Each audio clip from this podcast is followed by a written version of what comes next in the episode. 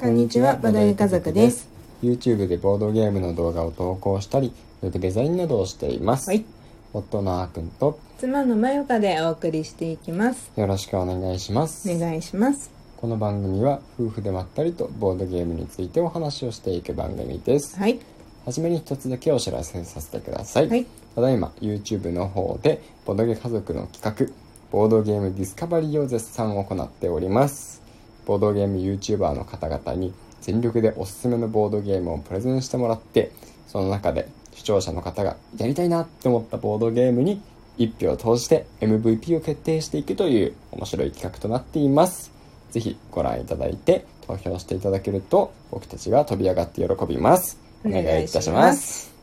ということでうん。今日の本題に入っていきたいと思いますはい。今日はですね今日は久しぶりにうんボードゲーム紹介うん。うん。やっていきましょう、昨日もボドゲ紹介したよ。そうだっけ伊勢ギル。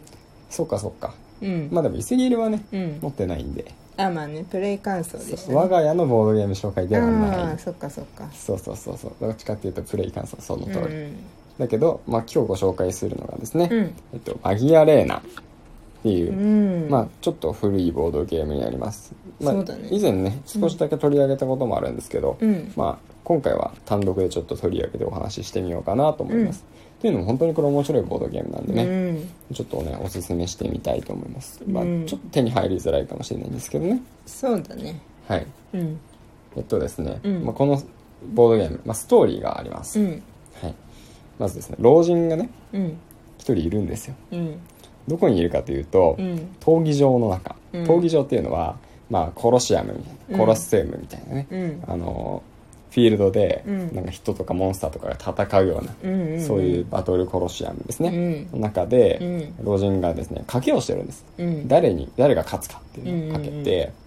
で、えーそんな老人がですね、うんこう魔法を使ってイカサマをします、うん。魔法を使ってイカサマして、うんすごいあの、ね、弱いゴブリンが、うん。あのドラゴンとかスケルトンとかっていう強いね、うん。魔はい物に勝てるように細工をしてるんですねはいはい。で老人があの勝ちを確信した瞬間に、うん他の魔法使いたちもイカサマをし始めて、うんさあぼね混戦になってきたカオスになってきましたよっていう感じのストーリー、うんうん。がありますうんうんこれがもうちょっとめちゃくちゃ面白い感じで書かれていまうすん。うん。ストーリーうがん、うんルールブックの1枚目に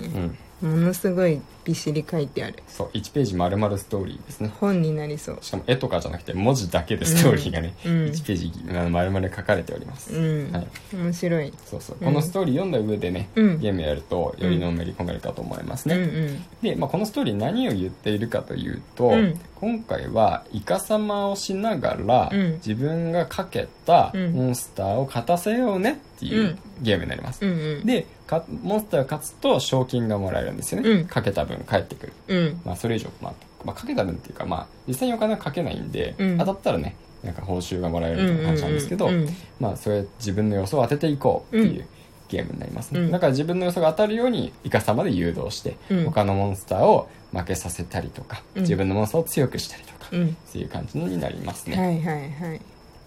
でまあ、うんプレイ人数は2人からねうん5人、6人かなあ違う2人じゃない3人から6人うん。でまあおすすめはね4人から5人ってことになってうまんすうね、んうん。多い方が面白いもんね。そうそうなるべく場がカオスになった方が面白いけど多分6人だともうとんでもないことになるんだろうね、もうはっちゃうかめっちゃうから ね。何も分かんなくなるんだよね、うん。そうそうまあだから4人から5人でやるといいと思うんですね、うんでこれ作ったのがねあのラブレターで有名な金井誠二さうんん。が作ったんですねうんうんもともとイカサマージっていうね、うんボードゲームだったみたいなんですけうど、んうんうんそれがリメイクされてうん。 2014年に作られたと、うん。 2014年もねリメイクで2014年なんで、うん結構古いんですよねそうだね、まあそう私たちが手に入れられたのはうんこの間の春のうんゲームまでね、うんうんたまたま再販なんだか余ってたんだかわかんないんだけどね、うん私たちはさ2014年なんてボードゲームのボの字も知らなかったからさそうだね知ってたかなあギリギリしそれは知ってたかもしれない なうんまあいいやで、 いう感じだから、うんあの新作なのか、うんまあ、新作感はなかったけどうんうん別にそんな古いものでレアなものだとは思わずにそうだねだからねそう安いなってそう思って2000円だったよねゲームまで2000円だったね、ねそうゲーム内容にしてはうん安いなって思ってうん買いました、うんですねで、まあ、うんやってみて面白かったんですけど、まあ、そのゲームの流れをじゃあ説明しましょうかね、はいはいはい、とプレイヤーはまずあのその前にモンスターがうん5匹まず並べます、うんランダム1にからそう5 1番から5番までモンスターが5体並んで、うんその5体のモンスターが強さを争っていって、うん一番強かったモンスターがうん優勝者で、そのモンスターにかけてた人が、うんあのお金をもらえるんですねうんであプレイヤーまず他のプレイヤーに知られないように、うん自分が何番のモンスターにかけてたかっていうのを掛け札をね、うんあの裏側で置いておきますはいはい、でこれ1体であの、ねうん単発でかけてもいいし2体3体ってかけてもいいんですよね、うんでもあのなるべく少ないモンスター少ない数のモンスターにかけた方がうんお金がいっぱいもらえるんで、うん3体かけて安定性を狙って、うん少ないお金をもらうか、うん1匹単独でバーンってかけて、うん大きなリターンを狙うかっていうところも駆け引きになりますうね、んでその上であの呪文をねうんみんなね唱えていくんですよ、うん手札に8枚呪文カード最初持っているんで、うんそれを順番に1枚ずつ使っていますうんでこの呪文がねうんいろいろあって面白いんだよね面白いそうそしてあのまゆかがよく言ってたけど、うんどの呪文も結構強い強い強い強いんですようね、んであのそれこそファイヤーボール、まあ、うん火球ってなってますけど、うんは強さをシンプルに4うん減らすように直接魔法うんみたいな感じで、うんあの誰もが見えるようにねバンって出して、うんあのゴブリンが火球食らったら、まあみね、ダメージを負って弱くなったよみたいな、うんうんあったりとかうあんとはね、不要魔法っていうのがあって、うんうん加速とかねうんそんな感じで、あのー力を上げるのがあるんですけど、ん不要魔法はうんカードを裏向きにして出すんですようんだから、あのー誰が、あのー出したかわかるけれども、うんどのモンスターに不要魔法がかかったかもわかるけれども、うんそ れが強くなるのか、うん弱くなるのかがわからないそうなんだよねそうそこが結構大事、うんこれ魔法ってきたけど自分が応援してる魔物にモンスターに魔法かかったけど、うんこの魔法は強くしてくれてるのかな、うん弱くしてんのかな、っうんていうのがね、うん非常に重要、うん確かにそうそうそうだからね、うんそこで結構駆け引きと読み合いがねうん生まれるんですよね、そうなんだよで他にもうん2種類呪文があって、うんえっと補助魔法うんっていうのもあってこれがねまた強い強いまあ本当に特殊魔法みたいなイメージで、うん補助って言ってる割にうんバリバリ強い効果のカードばっかり、でシンプルにねあの呪文カード1枚引けたりとか、うんこれが何が強いかって、うん一旦自分のねターン遅らせられたりするんですよ、うんそうするとみんながどのモンスターに魔法かけるか見れるんで、うんそれがめちゃくちゃ有うん利だったりとか、まあその強い補助魔法いっぱいあったりとか、うんでそっか魔法の種類ではないけど、うんあの禁呪っていうのがあるんですうね、んで禁呪っていうのはその、まあ、補助魔法もうんあるし、うん直接魔法も、うん不要魔法もあるんですけど、うんとにかく強いうんうん効果を持っています、そうだね普通だとマイナス2とかマイナプラス3とか、うんまあ、1桁のところ、うん、まあ、あのプラス10にできたりとかねそうそうプラス12マイナス10とかねそうそうそう2桁でねうん強さを変動させたりとか、うんまたなんかそういう直接的な効果じゃないけど、うんめちゃくちゃなんか強い効果を持ってたりするんですよね、うんうんうんうんですでですえー、とうん呪文カードってそういうあの強さだけじゃなくてもう一つ魔力っていうのが書いてあるんですようんで魔力がたくさん集まると、うん審判がいるんですよね審判が見てて このモンスターに魔力めっちゃ集まってるじゃんえうんこれ魔法かかってるんじゃねってバレるんですよねその何のに審判なんだろう何の審判なんうだろうね、んファイヤーボール当たってるってそれは魔力かかってるじゃん、うん見たらわかるだろうって感じだけど、うん魔力たまんないと、うんあの審判気づかないですうん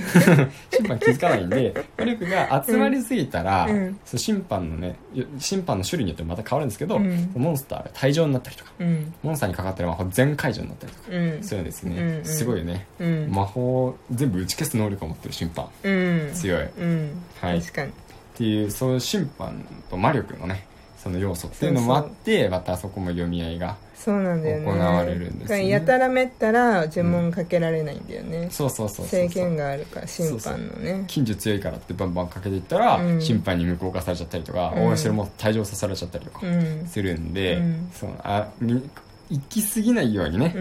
調節する必要があるんですよね。ん逆になんかそれでうんあのオーバーさせることうで、んあの自分がかけてない誰かがかけてるであろう、うんモンスターの呪文を解除したりとかね、うんそうまあ、そうそうそういう作戦もあるけどねそうそうそうそうそうそう